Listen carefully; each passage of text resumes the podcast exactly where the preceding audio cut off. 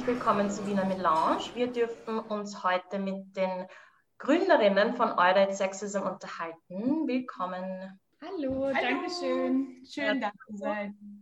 Wie geht's euch? Gut, super. Alles gut, genießen die Sonne. Würdet ihr euch mal kurz vorstellen, weil ich glaube, vielen ist die Seite Euder It's Sexism bekannt, aber niemand weiß oder ich weiß es nicht, man, weiß, man sieht nicht so gleich, wer dahinter steckt.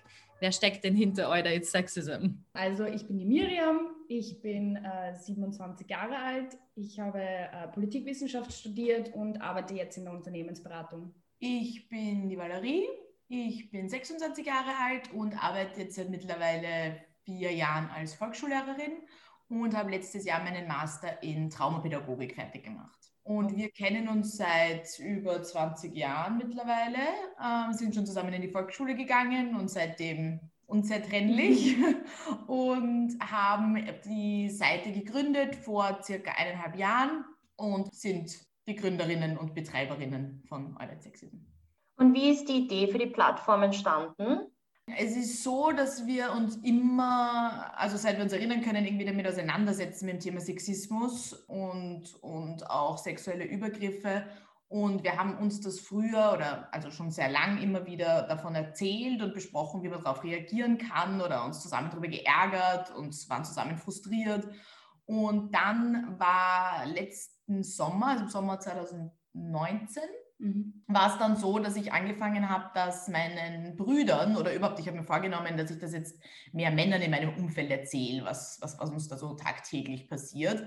Und ähm, unter anderem auch meinen Brüdern. Und die waren so schockiert und so überrascht, dass, dass da, was da passiert, dass mir das wirklich zu denken gegeben hat. Und es war dann so, dass ein, ein sexistisches Kommentar, in dem Fall von meinem Großonkel, bei so einem Familienfest kam, so ein ganz alltägliches Beispiel, wie es schon hunderte Male davor auch passiert ist. Und das war aber irgendwie dann so der Tropfen, der das fast zum Überlaufen gebracht hat und wo wir uns dann, was ich dann eben erzählt habe und wo wir dann wieder zum hunderttausendsten Mal darüber geredet haben und gemeint haben, okay, wir müssen jetzt irgendwas machen, wir müssen es irgendwie schaffen, diese Geschichten in die Welt zu bringen, wir müssen einen Weg finden, um damit umzugehen, wir wollen es anders machen.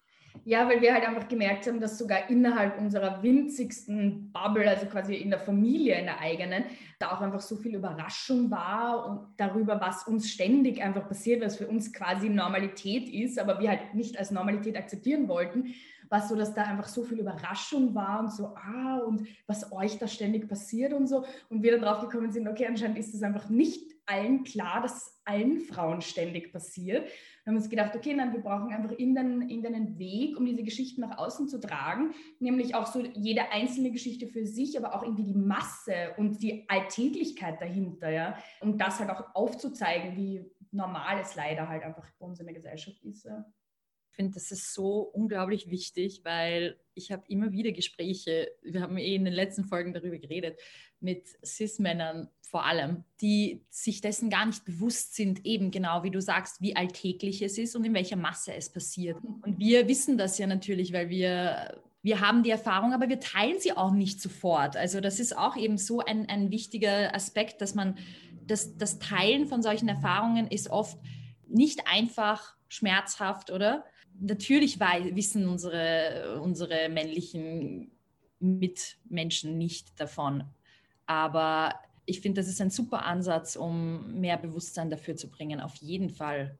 Es war nämlich auch so, dass, wie ich das dann einem meiner Brüder davon erzählt habe, dass der ähm, einerseits überrascht war, aber dann auch gemeint hat, ja, er findet so arg, dass Männer auf mich anscheinend so reagieren, so, dass ich anscheinend irgendwas Provokantes an mir habe, sozusagen. Und er hat das ja natürlich überhaupt nicht böse gemeint. Er dachte es nur wirklich. Und ich habe dann gemeint, nein, du, du, verstehst das ganz falsch. Ich bin offensichtlich die Einzige, die es dir erzählt. Es passiert jeder Frau, jeder einzelnen Frau. Und das, das war dann auch noch, noch einmal auch so ein Gedankenstoß für uns, wo wir uns gedacht haben, wie arg, dass ein junger Mann in unserer Gesellschaft glaubt, ich bin provokant, wenn er von diesen Geschichten hört, weil ihm einfach überhaupt nicht bewusst ist, so wie du sagst, was, was, was passiert, weil es aus ganz vielen unterschiedlichen Gründen nicht, nicht erzählt wird. Und das wollen wir ändern. Ich glaube, was mich gerade auch sehr nicht berührt ist vielleicht nicht das richtige Wort, aber was, wo jetzt bei mir ein Lichtlein aufgegangen ist, ist, dass in so vielen Fällen ist eigentlich, weil du von deinem Familienfest erzählt hast, dass Sexismus oft innerhalb der Familie, dass man da die ersten Berührungspunkte eigentlich mit diesem Thema hat und findet, was schrecklich ist, aber gleichzeitig auch so faszinierend ist, dass es schon innerhalb einer Familie so ein normalisiertes vielleicht nicht Thema im Sinne von darüber zu reden, sondern so ein, so ein Umgang mit sexistischen Unterton und Rollenbildern und ja, Handhabungen ähm, sind oft ganz und gäbe in total vielen Familienstrukturen, unabhängig, unabhängig von Kulturen, was auch immer, unabhängig von Bildungsgrad, was auch immer. Aber es ist doch ein, ein wesentlicher Bestandteil. Deswegen, ich habe mich sehr wiedergefunden in diesem Familienbeispiel und ich glaube sehr viele auch, was sehr schwierig ist. Und ich finde auch oft, obwohl es in der Familie so präsent ist, traut man sich dann auch manches Mal gar nicht, weil dann ruiniert man wieder Familienfeste und keine Ahnung was. Aber es ist so wichtig auch, vielleicht nicht dort anzufangen, verstehe ich vollkommen, dass das Hürden mit sich bringt und schwierig ist, aber irgendwann auch dort anzusetzen. Ich glaube, es ist auch so, dass dass es irrsinnig schwierig ist, weil die Familie ja ein geschützter Raum ist oder ein geschützter Raum sein soll. Und da, wenn gerade da Übergriffe passieren und Grenzüberschreitungen passieren und von klein auf, ist es umso schwieriger, die anzusprechen, weil man, man, man lernt ja damit auch irgendwie, okay, das, das ist in Ordnung, das passt schon so, weil wenn das in einem geschützten Raum passiert, seit du klein bist, dann ist es halt noch schwieriger, das zu erkennen und anzusprechen und als Grenzüberschreitung wirklich wahrzunehmen. Bei mir ist es auch, also genau wie du sagst, dieses dann irgendwann mal mit der eigenen Familie auch darüber reden, ist irgendwie so ein, wie so ein Next Level. Bei mir ist es so, ich habe Familienmitglieder, mit denen habe ich noch kein Wort über Eudite Sexism geredet, die, bei denen ich noch nie erwähnt habe, dass wir diese, diese Plattform betreiben, weil ich auch ihre Reaktion gar nicht hören will, weil ich eigentlich glaube zu wissen, wie sie reagieren würden. Also es ist so, also ja, ich, mir fällt es viel leichter, fremde Leute darauf hinzuweisen oder so, als jetzt gerade die eigene Familie ist bei mir auch ein, eine riesige Hemmschwelle. Ja. Das ist auf jeden Fall auch, also ich glaube, das ist ein universales Gefühl. Meistens hängt von der Familiensituation ab, aber es ist irrsinnig schwierig. Wie war denn bei euch jetzt von eurem direkten Umfeld die Reaktionen? Also die Seite hat ja mittlerweile, ich glaube, 17.000 Follower, oder? 13. 13. Also sie ist sehr, sehr groß und, und Leute schauen darauf. Das triggert offensichtlich eine, eine Antwort. Man identifiziert sich auf jeden Fall damit. Äh, wie war die Antwort bei euch oder die Reaktion bei euch in der Familie oder in eurem direkten Umfeld, als die Seite angefangen hat zu wachsen? Äh, ja, also unterschiedlich, wie gesagt, also es gibt bei mir tatsächlich einige Familienmitglieder, mit denen ich noch gar nicht drüber geredet habe. So meine engste Familie war, ja, meine Mutter war, würde ich sagen, glaube ich, noch am, am zurückhaltendsten, aber war eigentlich auch sehr positiv eingestellt. Ähm, und mein Vater und mein Bruder, lustigerweise eigentlich, waren so voll dabei und fanden es so urcool. Also ich hatte eher das Gefühl, dass meine Mutter ein bisschen zurückhaltender war wobei sie sich immer mehr dann ähm, damit quasi mit dem Gedanken angefreundet hat und mir dann auch einfach angefangen hat, so viele Geschichten aus ihrem eigenen Leben zu erzählen, wo ich mir dann auch gedacht habe, Wahnsinn, Sachen, die ich einfach überhaupt nicht wusste, die ihr passiert sind halt. Und ja, hat, ja so war es eigentlich. Wie war es bei dir? Na, also ich würde sagen, es war positiv. Also wir haben auch, wir haben auch ein, äh, ähnliche Freundeskreise und, und ähnliche Menschen in unserem Umfeld. Mhm. Und das war schon durchwegs positiv. Ich habe es so erlebt, dass es viele Leute nervös gemacht hat. Mhm. Also vor allem Leute, die jetzt nicht ganz eng sind, sondern eher so einen bekannten Freundeskreis, habe und immer noch ist es so, dass es die Leute nervös macht. Also es ist schon so, dass sie dann, dass ich merke, dass sie aufpassen, was sie sagen, dass sie da schon irgendwie besonders vorsichtig sind, dass sie schon auf keinen Fall auf der Seite landen wollen. So habe ich das Gefühl. Es ist so ein, na okay, na so dies, da, also ein bisschen vorsichtig. Und in meiner Familie habe ich auch das Gefühl gehabt, dass sie, dass es sie schon ein bisschen nervös gemacht hat, auch weil es ein unangenehmes Thema ist und man will halt selber nie hineingezogen werden. Und man, also es, es, sie waren alle sehr unterstützend und das sind, sind sie immer noch. Aber ich würde schon sagen, dass es ja auch, auch, es ist ja auch ein triggerndes Thema und ein schwieriges Thema und ein unangenehmes Thema. Und das, das hat man da schon noch gespürt. Mhm ich finde das total eigentlich schon fast witzig und ich muss schmunzeln, wenn du sagst, dass Leute in deinem Bekanntenkreis oder Umfeld es nervös machen, wenn sie wissen, dass du so eine Plattform hast, weil ich habe das auch oft, wenn ich Leuten erzähle, dass ich in feministischen Kontexten tätig bin und es tut mir leid, aber es sind in den meisten Fällen halt Cis-Männer, die dann gleich so, oh, wait, an angry feminist, I must take care. Und dann sind sie vielleicht so für zehn Minuten on their best behavior. Lustig ist es dann, wenn man in so einem Setting ist, wo halt, äh, wie sagt man, ähm, die Getränke fließen, also wo ein bisschen anderer Input auch noch kommt und dann hauen sie irgendwann raus und dann ist es immer so, okay, hast es ja gut geschafft, dich so 20 Minuten zu benehmen. Aber ähm, ich finde das immer wieder spannend, wie so gewisse Titel oder einfach gewisse Sachen, die man macht, jemanden schon so einschüchtern kann. Aber im Endeffekt, die ganzen Geschichten, die man in den Medien hört, wie zum Beispiel jetzt der Femizid und all diese ganzen Sachen, da sind so viele Leute unberührt. Ich frage mich immer, warum und was es eigentlich braucht, dass Leute tatsächlich aufpassen, was sie sagen und feministisch handeln. Aber auf jeden Fall ist ähm, eure Plattform ein, guter, ein sehr guter Weg in die richtige Richtung, würde ich sagen. Weil du gesagt hast, ähm, dass das ganze Sexismus ja auch ein Triggerthema, also ein triggerndes Thema ist. Wie geht ihr eigentlich mit diesen Geschichten um? Also kann mir gut vorstellen, dass man sich in der einen oder anderen Geschichte wiederfindet. Wie versucht ihr das Ganze auch ein bisschen, also euch ein bisschen von den Geschichten zu distanzieren oder geht das eigentlich gar nicht?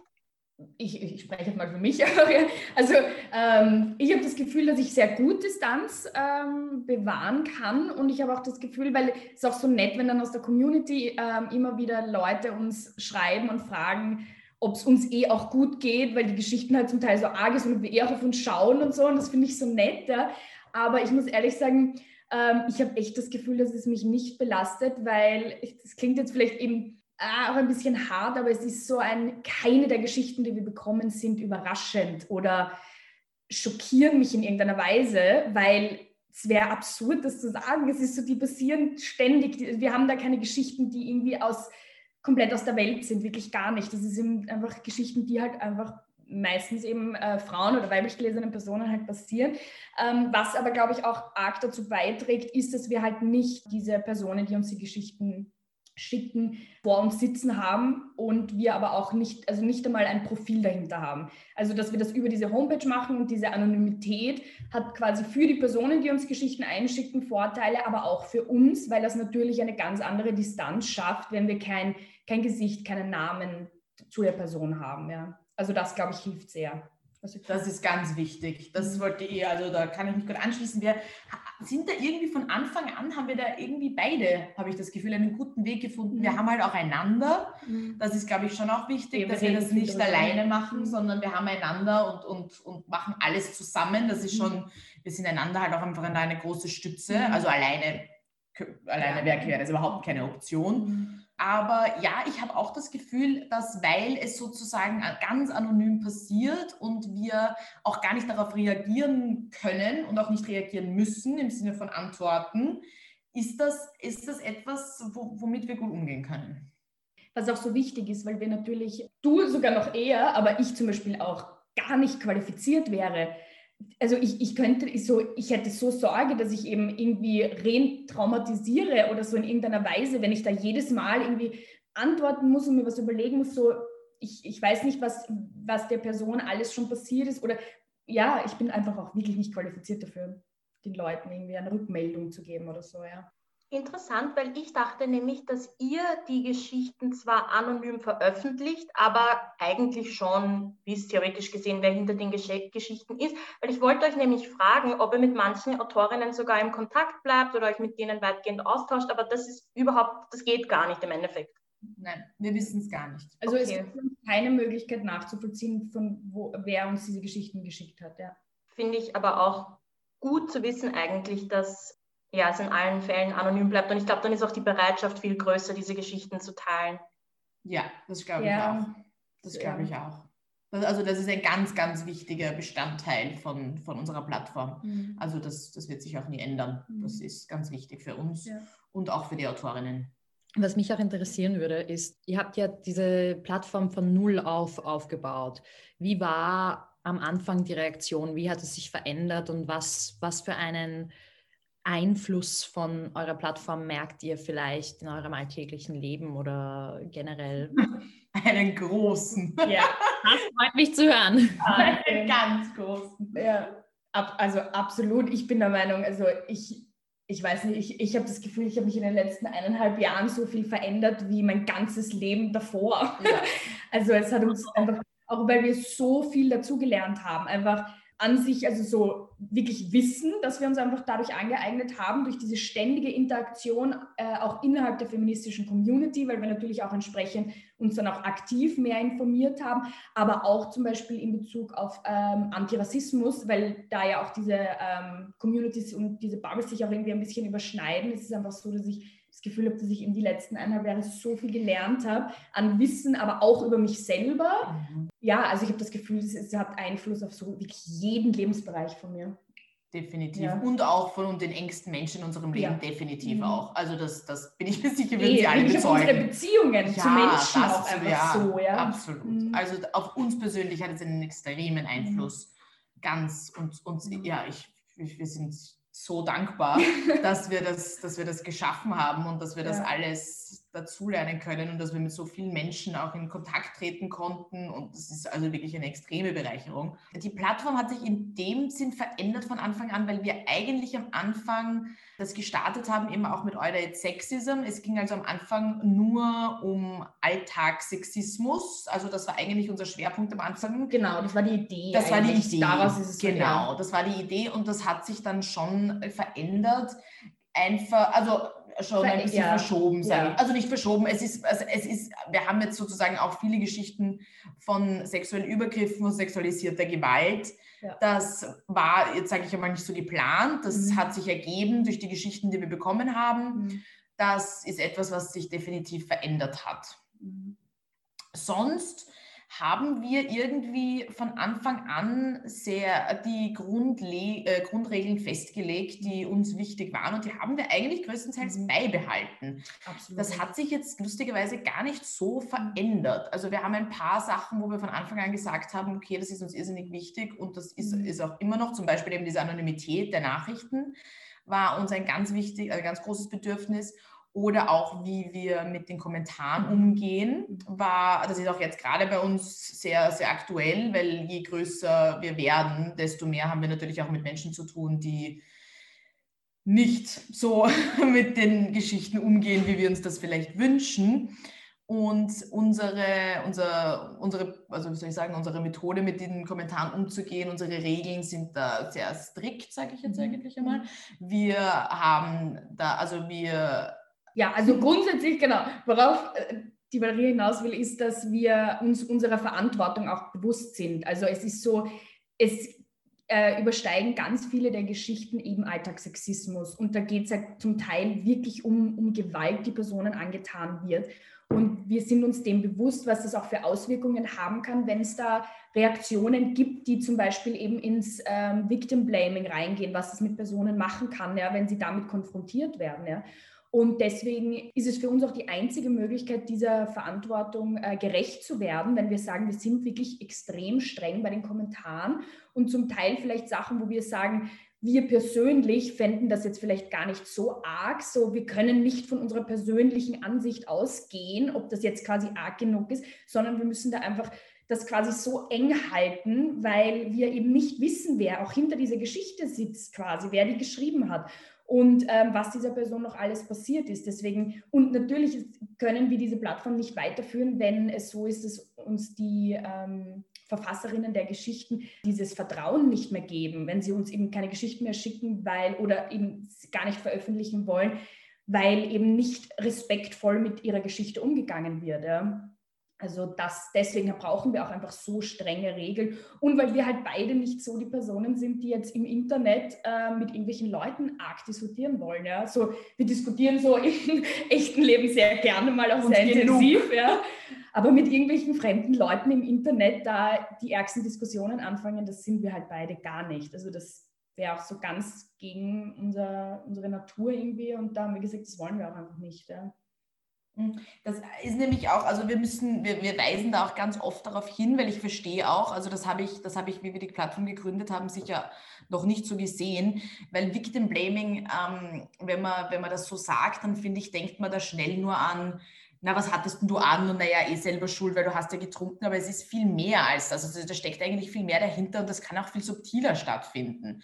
Und zum Beispiel ist bei uns oft ähm, der Fall, dass dann gefragt wird, okay, naja, aber warum hat denn die Verfasserin der Geschichte so reagiert? Und naja, aber sie hätte ja schon auch das machen können. Und, und es ist dann oft sehr subtil und auch das geht nicht. Auch das geht einfach nicht. Und wir bitten auch unsere Followerinnen immer wieder aufs Neue vorsichtig zu sein, zum Beispiel auch mit Ratschlägen, mit, ja, naja, aber den musst du ja anzeigen oder naja, das geht ja gar nicht so, das, das, da musst du kündigen oder alle möglichen Sachen, wo wir sagen, da muss man ganz vorsichtig sein, weil die Menschen reagieren so, wie sie reagieren wollen und wie sie die Kraft haben und, und, und das ist genau so richtig, wie die Betroffenen es wollen. Und da muss man ganz vorsichtig sein. Also das ist, das ist schon schwierig, mit den Kommentaren richtig umzugehen, aber wir haben da jetzt einen Weg gefunden, der für uns passt. Löscht ihr die Kommentare, die ähm, nicht den quasi, ja, mhm, ja, finde ich auch, es hat auch keinen Platz. Also zum Teil war es so, wenn wir zum Beispiel aus den Kommentaren rausgelesen haben, dass die Person, also wir, wir ganz äh, äh, subjektiv gesehen jetzt rausgelesen haben, dass die Person das wirklich nett meint und da ur-supportive eigentlich sein will, aber es halt ganz anders auch rüberkommen kann, haben wir dann zum Teil also eben das Kommentar gelöscht, aber dann der Person selber nochmal geschrieben und erklärt, warum wir diesen Kommentar nicht stehen lassen können. Das kam schon auch vor. Mhm. Aber in den meisten Situationen ist es so, dass wir sie einfach löschen, ja, weil wir halt auch nicht die Kapazität haben, dann jedem Einzelnen zu erklären, mhm. warum wir das jetzt löschen müssen. Ja, ja, ja. ja. Das klingt nach unglaublich viel Arbeit. Genau, wir müssen unsere Energie dort hinsteck, äh, hinstecken, wo halt am ähm, meisten äh, Output auch ist. Und genau. Ähm, und weil ihr eben gesagt habt, dass ihr klare Richtlinien habt, ähm, die ihr streng verfolgt und dass eben Anonymität ein großer und wichtiger Bestandteil ähm, der Plattform ist. Also könnt ihr nochmal erklären, für die, die euch nicht kennen, was sehr unwahrscheinlich ist, wie da genau der Ablauf ist, also wo man die Geschichten hinschicken kann und wie äh, man sich diesen Prozess quasi vorstellen kann. Über unsere, Web äh, unsere Website, also www.auditsexism.com, kommt man gleich, wenn man da drauf kommt, auf, auf das Fenster, wo man uns die Geschichten schicken kann. Das ist ein Textfeld, wo die Geschichte hineinkommt und man auf Senden klickt, ohne irgendeine eigene E-Mail-Adresse anzugeben oder den Namen anzugeben. Gar nichts, einfach nur die Geschichte, die wird weggeschickt. Die bekommen wir dann an unsere E-Mail-Adresse geschickt. Die bearbeiten wir dann ähm, und stellen sie als Beitrag auf unsere Seite. Also mit Bearbeiten, ja, es ist, wir ändern nichts an der Geschichte, es wird kein Wort geändert. Ähm, mit Bearbeiten ist nur gemeint, dass wir es halt dann in unser Format bringen, quasi. Also das Design, das man dann halt auch sieht in den Posts, das ist unser Bearbeiten. Aber an den Geschichten wird absolut nichts geändert. Und die Geschichten können euch auf Deutsch und Englisch geschickt werden, oder? Ja, also wir haben bis vor kurzem die Geschichten immer auf Englisch und auf Deutsch veröffentlicht. Wir haben uns jetzt vor kurzem aber ähm, dazu entschieden, dass wir das nicht mehr machen und es nur auf Deutsch machen, weil wir sind beide Vollzeit berufstätig und es sind auch so viele Geschichten und es passiert so viel mit der Plattform, dass sich das einfach nicht mehr ausgeht. Deswegen ähm, machen wir das jetzt nur noch auf Deutsch. Also wir haben schon noch manche Geschichten auf Englisch, aber ja, dann werden sie übersetzt, aber es, ja, es ist jetzt nur mehr auf Deutsch. Die Übersetzungsarbeit war einfach, hat so viel Zeit in Anspruch genommen, dass und dann auch eben die, die Slides quasi, dass man so äh, swipen konnte. Was sagt man das bei Post? Ich weiß gar nicht. ähm, genau, also das erspart uns einfach wirklich sehr viel Arbeit, die wir halt jetzt einfach in die, in die Interaktion mit unserer Community stecken können, was einfach wichtiger ist. Äh, was wir am Anfang des Gesprächs schon äh, kurz angesprochen haben, aber was ich total finde ich äh, total wichtig finde, nochmal zu betonen und vor allem von euch zu hören, wäre, warum ist es eigentlich so wichtig, dass diese Geschichten nach außen getragen werden, eurer Meinung nach? Weil wenn weiterhin so getan wird, als wäre das normal und es nicht normalisiert wird, dass das nicht okay ist und dass darüber geredet werden kann, wird sich halt auch nie ändern. Dann können einfach Leute für immer sagen, dass das ja gar nicht passiert und die, denen es passiert, die sind eh selber schuld oder es halt einfach wirklich so ähm, normalisiert wird, dass es einfach überhaupt kein Thema ist. Und solange über etwas nicht gesprochen wird und es totgeschwiegen wird, wird sich einfach nie was ändern. Und unser, unsere Hintergründe dahinter auch, warum wir uns für dieses Format auch entschieden haben, ist einerseits, weil wir finden, dass die Betroffenen ganz einfach am besten erklären können, sozusagen, was war, war die, die, Problematik unserer Gesellschaft. Das kann man irgendwie einfach am besten erklären, indem man einfach mit konkreten Beispielen arbeitet. Und ähm, wir haben auch den Hintergedanken, dass die Betroffenen sich auf unserer Seite aufgehoben fühlen, sehen, dass sie nicht alleine sind, unterstützt werden, in einer Community sind, wo sie sich wohlfühlen und sicher fühlen und wo es auch einfach zu, zu Rückhalt kommen kann. Und auch ein Grundgedanke war eben, dass wir Menschen, die nicht davon betroffen sind, dafür sensibilisieren und dass wir einfach auch zeigen, ja, in, wie, wie alltäglich das ist, wie oft das passiert, was für ein großes Problem das ist. Und dadurch mit dieser sozusagen, dass, da, dass sich dadurch etwas ändert. Und durch Geschichten, einfach durch wirklich persönliche Geschichten wird das Thema meiner Meinung nach auch viel zugänglicher. Es ist quasi sehr unterschwellig in dem Sinn, dass es eben, mm, weil ich finde eben oft in der, in der feministischen Community oder halt, ähm, wenn es um solche Themen geht, wird dann aus einer sehr, ich sage mal, akademischen Perspektive auch darüber geredet und so. Und ich finde aber, dass das eben mit den Geschichten so, man braucht dann gar nicht mehr groß jetzt irgendwas erklären. Ich finde, sie sprechen einfach für sich selber. Und eben das, dass so, man sieht eben jetzt kein Gesicht, das da dazugehört, aber ich finde eben trotzdem, dass mit dem Niederschreiben der Geschichte und dem Veröffentlichen, dass wir halt mittlerweile schon einige Leute damit erreichen, ist es einfach so, dass jede Geschichte irgendwie eine eigene Stimme hat, die dazu beiträgt, dass, dass dieses Thema halt ähm, präsenter wird. Ja. ja, auf jeden Fall. Diese Entakademisierung finde ich auch so wahnsinnig wichtig. Hattet ihr bereits ein Erlebnis, Ereignis, was auch eine Begegnung, die euch vor Augen geführt hat, welchen Impact eure Plattform hat? Eine einzelne Situation, weiß ich nicht fällt mir jetzt gerade nicht ein, aber ich merke es ähm, auf jeden Fall, wenn wir dann zum Beispiel so Nachrichten bekommen, wo uns Leute sagen, ähm, wie froh sie sind, dass sie auf unsere Seite gefunden haben, weil sie sich eben so bestärkt fühlen und ähm, so viele Sachen in ihrem Leben jetzt anders sehen oder wenn sie uns dann schreiben und sagen, ja, ich habe da damals, also ich habe dann in der Situation wirklich was gesagt und so das ist halt so cool. Und sich auch bei uns bedanken ja. und wirklich sagen, das hat, das hat, so, das hat was das verändert. Ist uns irgendwie haben und sie das hat ihnen so ja. die Stärke und die Kraft gegeben und die Möglichkeit gegeben, um, um wirklich zu reagieren. Das, das sind so die cool. schönsten Momente. Und ähm, ich finde, in unsere, also bei unseren Freundinnen merke ich es auch voll. Mhm. Ähm, und bei unseren Partnern, Partnern auch. Extrem. Wir sind beide in, in, in Beziehungen und mhm. da merke ich, Riesenunterschiede. Weil natürlich, also wir sind äh, beide in, in äh, heterosexuellen Beziehungen mit Cis-Männern und ähm, die werden halt natürlich ständig voll gelabert. Ja? Also die kriegen ja alles ab. aber wirklich. ähm, aber ja, das ist dann auch so cool zu sehen, dass sich da halt auch echt einfach was ändert, weil natürlich ist ja wertvoll zu sagen, wir leben genauso in dieser Gesellschaft, die einfach inhärent sexistisch ist, so wir sind da auch äh, sozialisiert worden wir reproduzieren diesen Sexismus so zu Hause selber, also auch ganz unabhängig von unserer restlichen Familie, in unseren Partnerschaften, ja. Ist einfach so, ja. Wir können uns davon nicht ausnehmen. Aber das ist halt so cool, dass, wo wir halt dann auch sehen, dass sich da auch einfach an unseren Beziehungen was ändert, ja. Also das heißt zusammengefasst, weil du hast ja, Miriam, vorhin gesagt, dass du so viel gelernt hast. Das heißt, auch durch die Plattform haben sich deine Beziehungen verändert.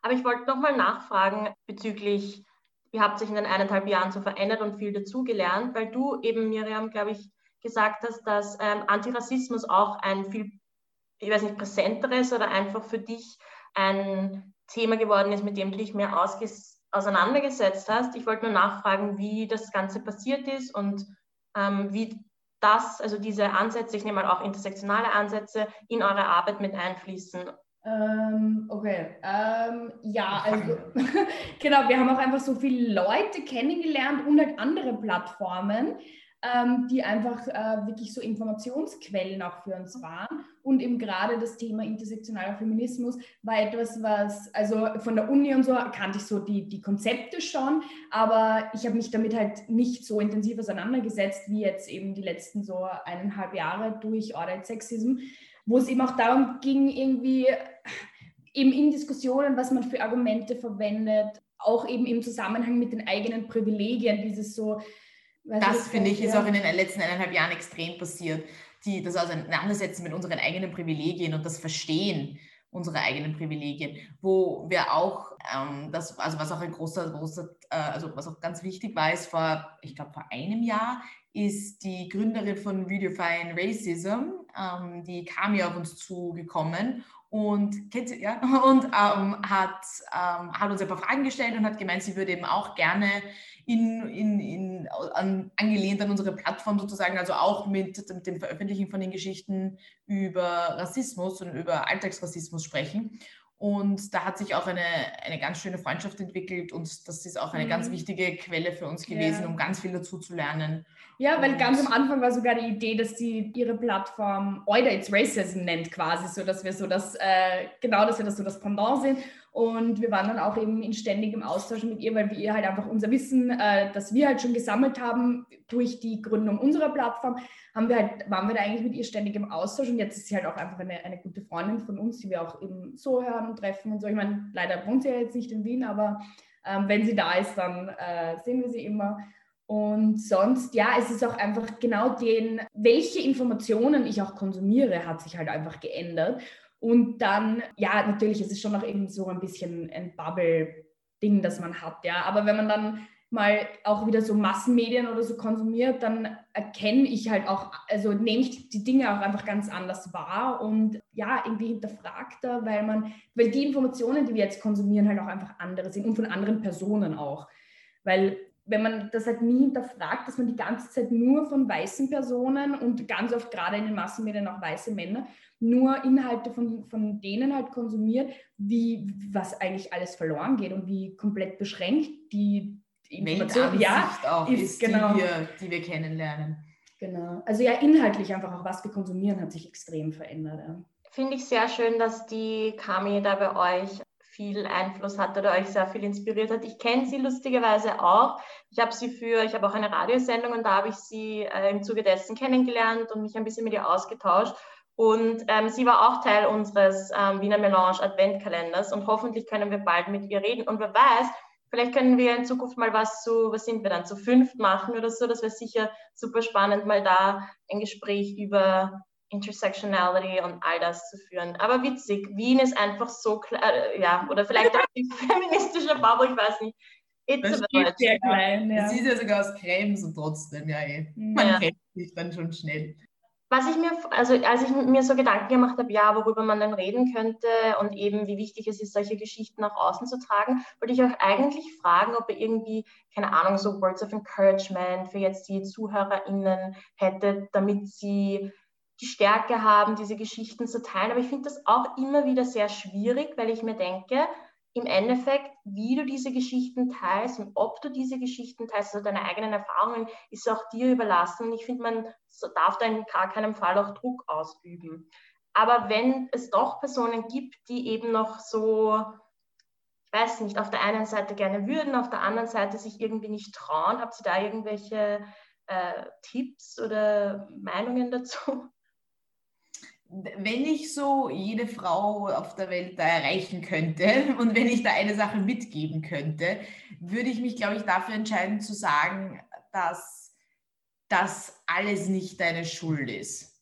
Ich würde so gerne die Schuldgefühle, die in fast jeder Geschichte vorkommen, die uns geschickt wird, aufheben. Ich würde so gerne allen sagen können, dass immer die übergriffigen Menschen, die entweder Alltagssexismus oder Gewalt angetan haben, schuld und verantwortlich sind und dass die Betroffenen nie in die Verantwortung gezogen werden können. Und dass es vollkommen richtig ist, wie die Person sich entscheidet zu reagieren. Dass man sich nie darüber ärgern muss, dass man nicht reagiert oder falsch reagiert hat, sondern dass es immer okay ist, dass es immer in Ordnung ist, genau genau das, was passiert ist, wie, also dass man sich nie selber die Schuld dafür geben mhm. muss. Wenn man zum Beispiel eben nicht, wenn ich kenne es ja von mir natürlich genauso, dass ich mich immer noch so irrsinnig über ärger, wenn ich nicht schlagfertig genug war, wenn ich nichts gesagt habe, wenn ich nicht laut genug war, wenn ich nicht, nicht, nicht die richtigen Worte gefunden habe.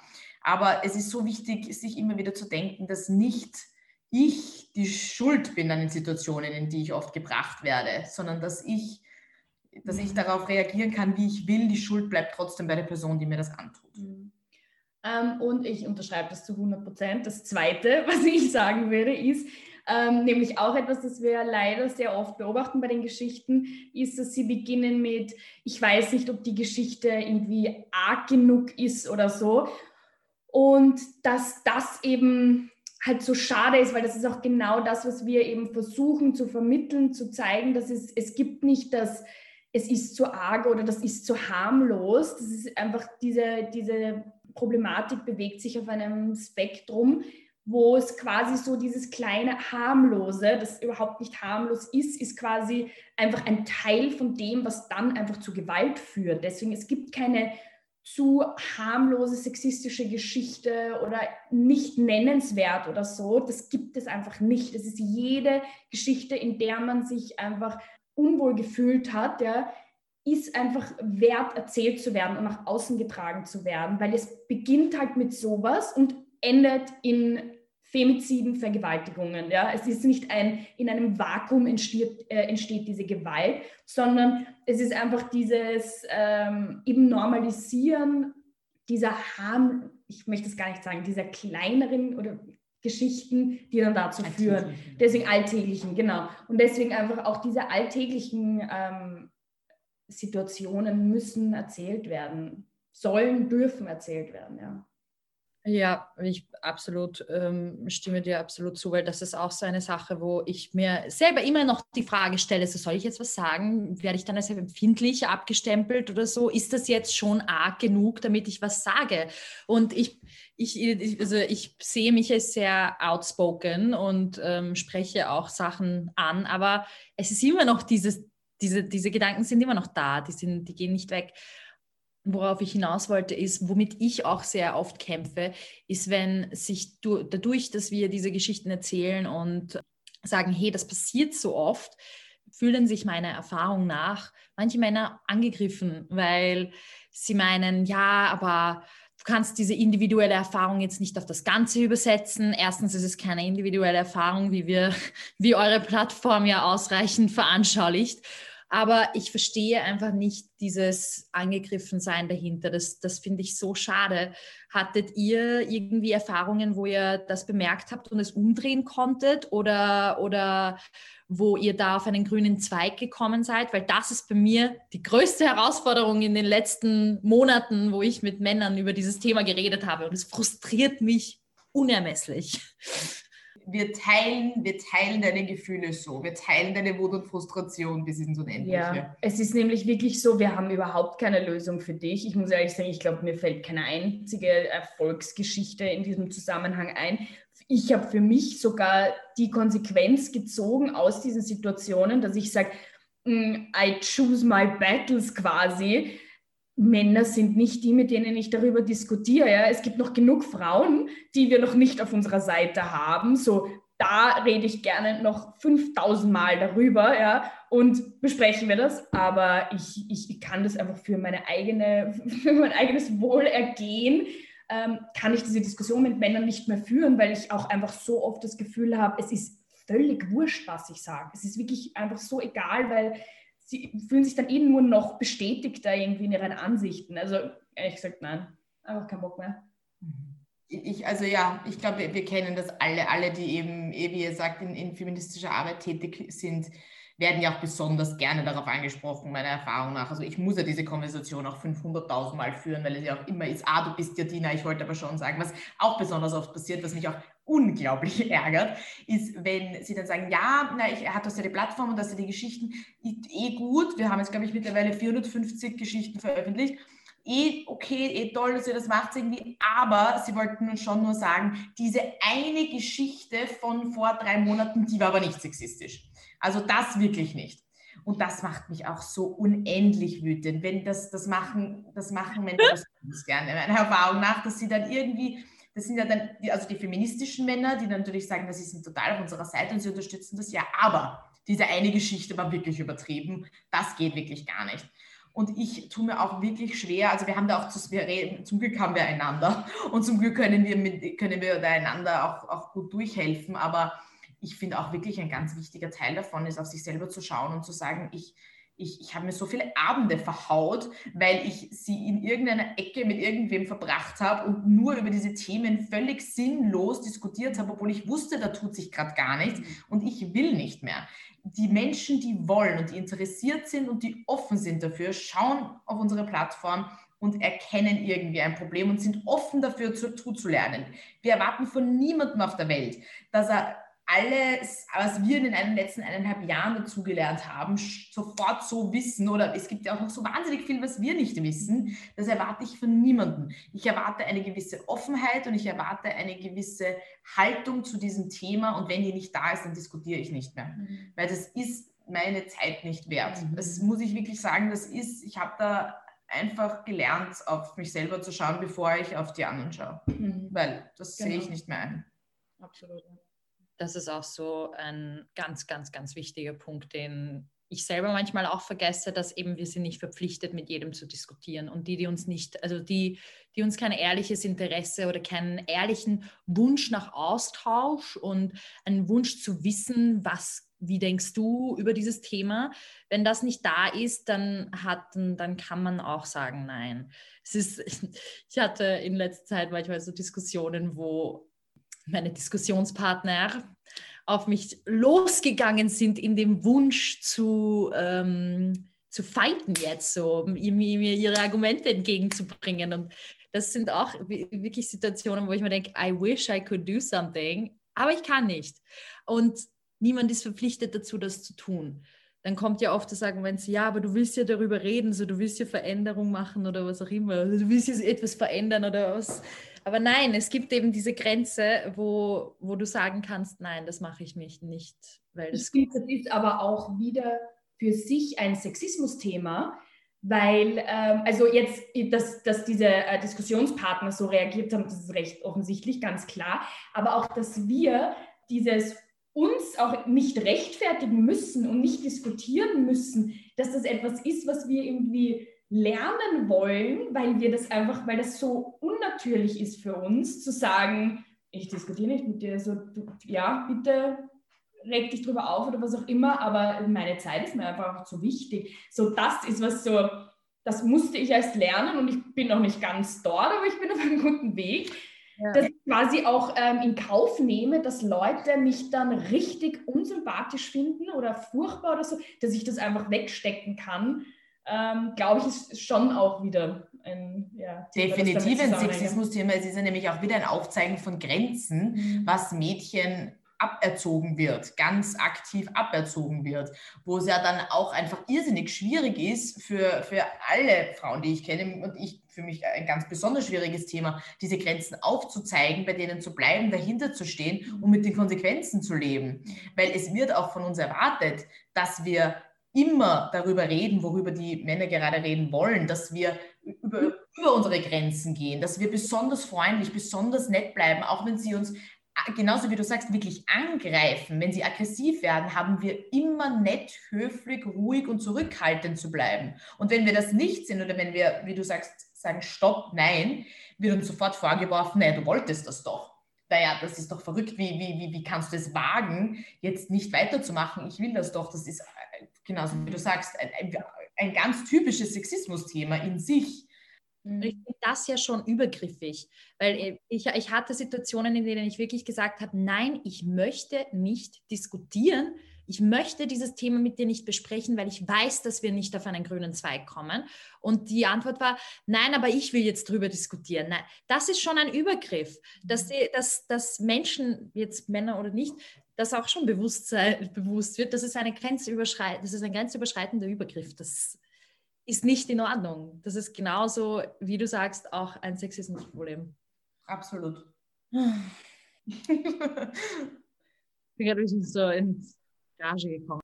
Ja, ich, wir verstehen das zu 100 Prozent. Wir haben das, das wöchentlich. Täglich, ja, aber täglich. täglich ja.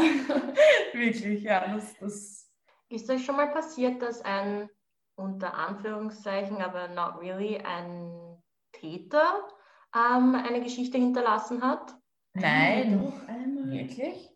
Ah nein, da war, es war keine Geschichte, sondern Genau, doch, also das war keine Geschichte, die uns eingesendet wurde, sondern da hat, hat sich jemand ähm, per Direct Message bei uns gemeldet, ein junger Mann, so Anfang 20, ähm, und hat gemeint, ja, irgendwie vor einem Jahr oder so äh, hat er zugeschaut dabei, wie ähm, eine Frau irgendwie, also jetzt, da ging es nicht um Gewalt, sondern halt einfach mega sexistisch behandelt wurde. Und ich glaube, das war sogar eine Freundin von ihm oder so. Und er hat auf jeden Fall nichts gesagt. Er hat, er hat einfach zugelassen und hat dabei zugeschaut und so und auch nachträglich dann nie was irgendwie zu ihr oder zu ihm oder so gesagt und hat eben uns das so geschildert und gemeint, ja, dass ihn das halt einfach bis heute halt beschäftigt, dass er da einfach nichts gemacht hat und dass er das halt einfach ändern möchte, wenn, wenn jemals wieder so eine Situation passiert, dass er das halt nicht macht und dass er sich halt gerne auch aktiv jetzt einsetzen möchte gegen Sexismus, ja.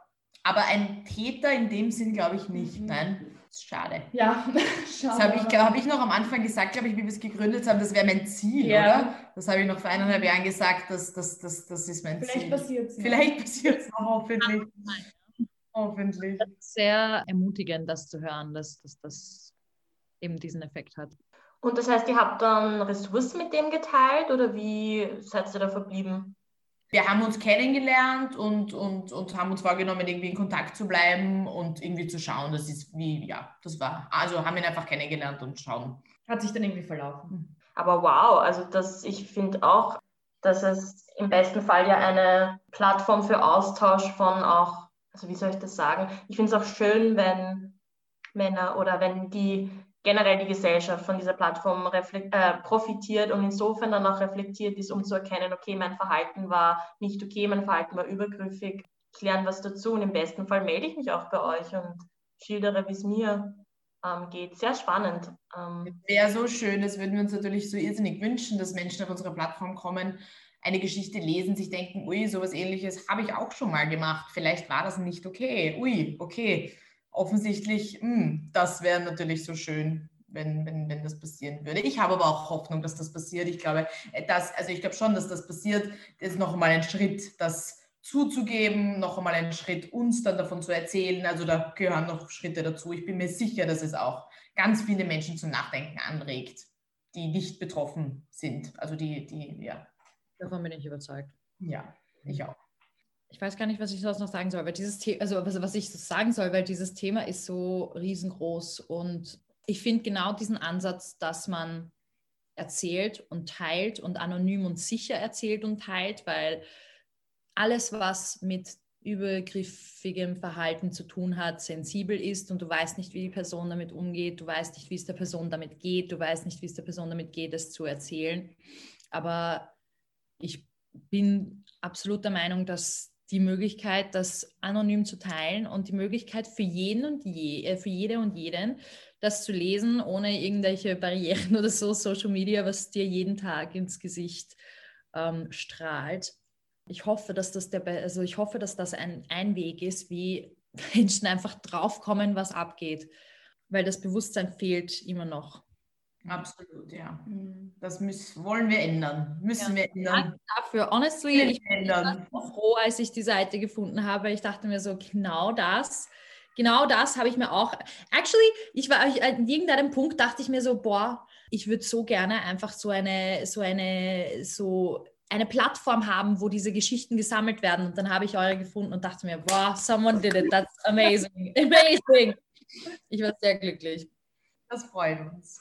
Was ich auch nochmal festhalten wollte, was ich persönlich eben sehr wichtig finde, ich meine, wir reden jetzt eh schon die ganze Zeit drüber, aber ich glaube, das darf man auch nochmal wiederholen, ist das eben dieser Anonymitätsaspekt. Also ich habe das in unserer, wir hatten eine Episode oder ein Gespräch mit Therapeutinnen und da haben wir ein bisschen über diesen, meiner Meinung nach, kollektiven Social-Media-Druck gesprochen, dass man ja oft aufgrund der ganzen, ähm, es gibt ja total viele Social Media und Instagram-Kanäle und dann erzählen alle ihre Geschichten und sind sehr offen damit. Und ich finde, also meiner Meinung nach hat sich da eben so ein kollektiver Druck gebildet, weil nur weil ich jetzt zum Beispiel eine, Geschichte, eine gewisse Geschichte erlebt habe, möchte ich vielleicht nicht gleich mit meinem Namen, mit meinem Bild an die Öffentlichkeit gehen und wer weiß, ob ich mich nicht vielleicht selbst sogar in Gefahr bringe. Und ich finde, dass das bei euch so schön ist, weil es zeigt, dass die Geschichte spricht ja für sich selbst eigentlich. Und auch, dass ähm, die Betroffenen dadurch auf der einen Seite empowered werden, eben ihre Geschichten zu teilen und in weiterer Folge vielleicht auch damit mehr Menschen darüber reden, aber auch sicher sind, dadurch, dass die Geschichten anonym sind. Das finde ich so schön und wichtig und ich wünsche mir, dass es mehr von diesen Plattformen gibt, eben wie Audit Sexism oder auch Redefine Racism von Nakami, dass man einfach die Geschichten für sich selbst sprechen lässt und die Leute dann nicht irgendwie nochmal in Gefahr bringt. Das freut mich auch selber sehr und finde ich schön, dass das auch von euch so gefördert wird und einfach ein Teil von eurer Plattform ist. Aber das ist auch voll spannend eigentlich, dass du das ansprichst, weil ganz am Anfang des Podcasts meintet ihr ja, dass man bei uns auf der Seite gar nicht sofort irgendwie sieht, wer eigentlich hinter, dem, äh, hinter der Plattform steht. Und das war eben von uns auch eine ganz bewusste Entscheidung. Also darüber haben wir auch, bevor wir gelauncht sind, haben wir schon darüber geredet, wie wir uns selber eigentlich schützen können vor Personen, die ähm, ein Problem damit haben, was wir machen. Ja? Weil wir ja auch von anderen Personen, also so Influencerinnen oder so mitbekommen haben, was die zum Teil für ähm, Sachen geschrieben bekommen. Also zum Teil wirklich also so arge Drohungen und alles Mögliche. Ja? Und da, ich meine, ich klopfe, ja, aber ähm, das passiert uns einfach nicht, ja, weil wir diese, also unsere eigene Anonymität auch irgendwie wahren aus einem Sicherheitsgefühl. Ja. Und ich glaube, dass wir uns auch ganz viel ersparen, dadurch, dass wir auf unserer Plattform einfach nicht äh, mit unserem Gesicht oder Namen oder einfach mit unseren Personen quasi dahinter stehen oder das so einfach ersichtlich ist, dass wir das sind, weil die Leute die Plattform auch nicht wahrnehmen, wirklich als äh, etwas, wo Personen dahinter stehen. Ja. ja. Weil das eben immer so unterschiedliche Geschichten sind und nicht von einer Person oder ein paar Personen oder so, sondern eben so viele unterschiedliche Geschichten. Ja, glaube ich, ist dieses Gefühl, dass da Menschen dahinter stehen, äh, nicht so gegeben, ja. was uns halt ja, auch Vorteile bringt. Ja. Ich finde das aber eigentlich ziemlich heftig, dass ihr nur dadurch, dass ihr quasi Geschichten, die im Alltag passieren, dass ihr diesen Geschichten eine Plattform gebt euch dadurch auch gefährdet fühlen müsst. Ja, das, ist, das, ist, total absurd, wenn man sich das mal äh, kurz durchdenkt. Ich meine, ihr macht ja nichts, was ihr macht ja nichts, was irgendjemanden attackiert oder sonst irgendetwas. Viele andere. Würde man glauben, aber. Ja. Was würdet ihr euch, wenn ihr, wenn ihr euch alles wünschen könntet von den, äh, von den Leuten, die das lesen, die eure Geschichten lesen und vielleicht eben so reagieren, dass Hä, was? Nein, also das sind individuelle Erfahrungen. Was, für, was wünscht ihr euch von denen? Mhm. Nicht verstehen. Ähm, In erster Linie, dass sie es verstehen, aber. Ja, natürlich, dass sie es verstehen. Ähm, dass sie vielleicht ein bisschen reflektiert. Ich wollte gerade sagen, dürfen wir uns Selbstreflexion wünschen. Ja, Selbstreflexion, weil natürlich, ich glaube, wir alle kennen irgendwelche Themen, die uns irgendwie triggern ist jetzt irgendwie so ein falsches Wort dafür, aber wo wir dann irgendwie offensive werden und so, oder einfach so unsere erste Reaktion ist ein, damit fühle ich mich gerade irrsinnig unwohl, ich fühle mich sehr angegriffen und so. Und das aber dann zumindest der zweite Gedanke ist, okay, warum? Warum reagiere ich da gerade so darauf? Warum glaube ich dieser Person nicht? Warum fühle ich mich gerade persönlich angegriffen durch die Geschichte einer völlig fremden Person? So, warum macht das das mit mir? Dass man irgendwie weggeht davon, das alles auf andere Leute zu schieben, sondern ein bisschen zu sich zurückkommt und sich denkt, okay, was machen diese Geschichten mit mir oder was macht diese Lebensrealität dieser Person mit mir quasi? Warum fühle ich mich dann so und warum muss ich so reagieren? Das ist eben ja ein bisschen zu sich zurückkommen. Das ist, glaube ich, ein Schlüsselpunkt, dass ich habe oft auch das Gefühl, wenn ich an mir selber irgendein ähm, vorurteilsbehafteten Mechanismus entdecke, wo ich bin ja auch nicht frei davon. Mhm. Das ist die erste Reaktion auf jeden Fall. Das habe ich bei mir auch schon beobachtet. Defense und, äh, und hey, nein, was? Ich? Nein, und äh, oder keine Ahnung. Aber eben das ist ein super Indikator dafür, dass da eine, ein Bereich ist, in dem wir wachsen können. Mhm. Aber diesen Schritt gehen dann viele Leute nicht, weil er unangenehm ist. Er ist verdammt unangenehm, weil vielleicht hast du selber als Mann einmal in der Disco einer Frau am, am Hintern gegriffen, weißt du, vielleicht hast du das selber gemacht. Ich glaube auch, dass sehr viele Männer solche Erfahrungen gemacht haben und vielleicht nur die Kleinen, aber sie lesen sie jetzt und sehen, oh fuck, das war vielleicht a bigger deal than I thought it was und müssen damit zumindest einmal selber klarkommen, nur okay, it's taking too long for my taste. Aber aber ich glaube, was, was ich mir, was ich denen irgendwie sagen würde, ist, es ist okay, wenn in der Vergangenheit sowas passiert ist. Das Wichtige ist, dass es jetzt nicht mehr passiert. Diese Veränderung kommt nicht von heute auf morgen und wir erwarten nicht, dass jeder sofort hundertprozentig alles vermeidet und keine Fehler macht und perfekt ist. Das ist überhaupt nicht die Erwartungshaltung, sondern eben, wie du sagst, Selbstreflexion und das Hinterfragen von diesen, diesen extremen Defensive-Reaktionen. Warum und woher das kommt. Wenn ich kurz einhaken darf, ähm, ich finde aber auch, also nicht nur, dass diese Sachen äh, nicht mehr passieren sollen, sondern ich finde finde schon, dass eure Plattform ja auch irgendwo Präventionsarbeit leistet. Nicht im besten Fall, wenn junge Leute ähm, eure, eure Seite sehen und sich mit den Geschichten auseinandersetzen, vielleicht noch gar keine Berührungspunkte mit anderen Personen im, in dem Kontext jetzt hatten, ähm, finde ich schon, dass das auch zeigen kann, hey, that's not how you do it. Auch eine Form von, von Prävention neben der Bewusstseinsarbeit, das finde ich auch ganz wichtig, dass man irgendwie auch nie früh genug mit diesem Thema konfrontiert werden kann, soll, darf. Und vor allem, um vielleicht jetzt noch auf den Anfang unseres Gesprächs zurückzukommen, wenn es ja schon in der Familie so ein präsentes Thema ist, dann ja, umso mehr sollte man so früh wie möglich und so sensibilisiert, reflektiert wie möglich darüber reden. Ja, stimmen absolut. wir dir also, voll zu. Absolut. absolut, ja. Also auch dieses das Thema der Aufklärung eben ist auch ist ständig auch in unseren Gesprächen, jetzt, äh, unabhängig von, von Audit Sexism, auch so oft ähm, ein, ein Thema, weil wir das Gefühl haben, und ich, ich glaube, es gibt sogar auch Studien dazu und so, dass es einfach, dass so viel Gewalt auch verhindert werden kann durch entsprechende Aufklärung. Dass wenn das Bewusstsein dafür gegeben ist, wie was Consent ist, wie man miteinander umgeht, was das auslösen kann, wenn da ähm, mehr Aufklärungsarbeit einfach geleistet wird, dass sich einfach eben so viele Sachen auch vermeiden lassen. Aber ja, das ist bis jetzt leider nicht so. Aber es geht in die richtige Richtung. Mit Plattformen wie eurer. Mit. Cool. Aber urwichtig, das ja. zu betonen, weil es ist auch oft ja. so, so, ein schweres Thema. Mhm. Und wir müssen uns dann schon auch ab und zu ein bisschen an der Hoffnung festhalten, dass es besser wird. Und wir tun unseren Teil und wir kämpfen dafür, dass Frauen ja in Zukunft leichter haben. Und daran müssen wir einfach ganz fest glauben und unser Bestes tun, alle miteinander. Manchmal ist es halt einfach so frustrierend, weil es einfach so langsam geht. Ja. Dann hat man das Gefühl, ja. man geht gerade fünf Schritte zurück und dann einen nach vorne und ist so ugh, anstrengend auch manchmal. Ich weiß. Mhm. Ich finde alle, die sich dafür einsetzen, dass sich diese langen, langwierigen Probleme die so fest in unserer Gesellschaft verankert sind. Das sind solche Troopers. Wir sind schon solche Troopers. Wir dürfen uns auf die Schulter greifen. Ich finde auch. Ah.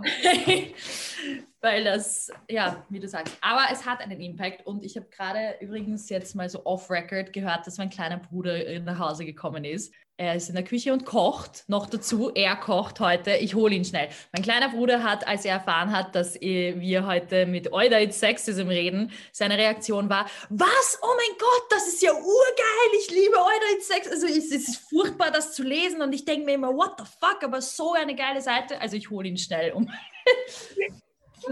Einen Fan. Ein Fan. Ich habe einen Fan, Carila. Wer hätte das gedacht? Ein Fan-Treffen auch noch.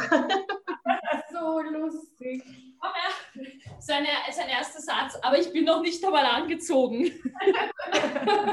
Mandy, ich habe erzählt, wie sehr, du, wie sehr du begeistert warst, als so. ich gesagt habe, wir reden mit Euda in Sexism. Ah, ja. Mit den Mädels da, mit ah. Miriam und Valerie. Ach, bitte entschuldigt, ich bin wirklich, ich grüße euch. ich komme gerade vom Sport. Also.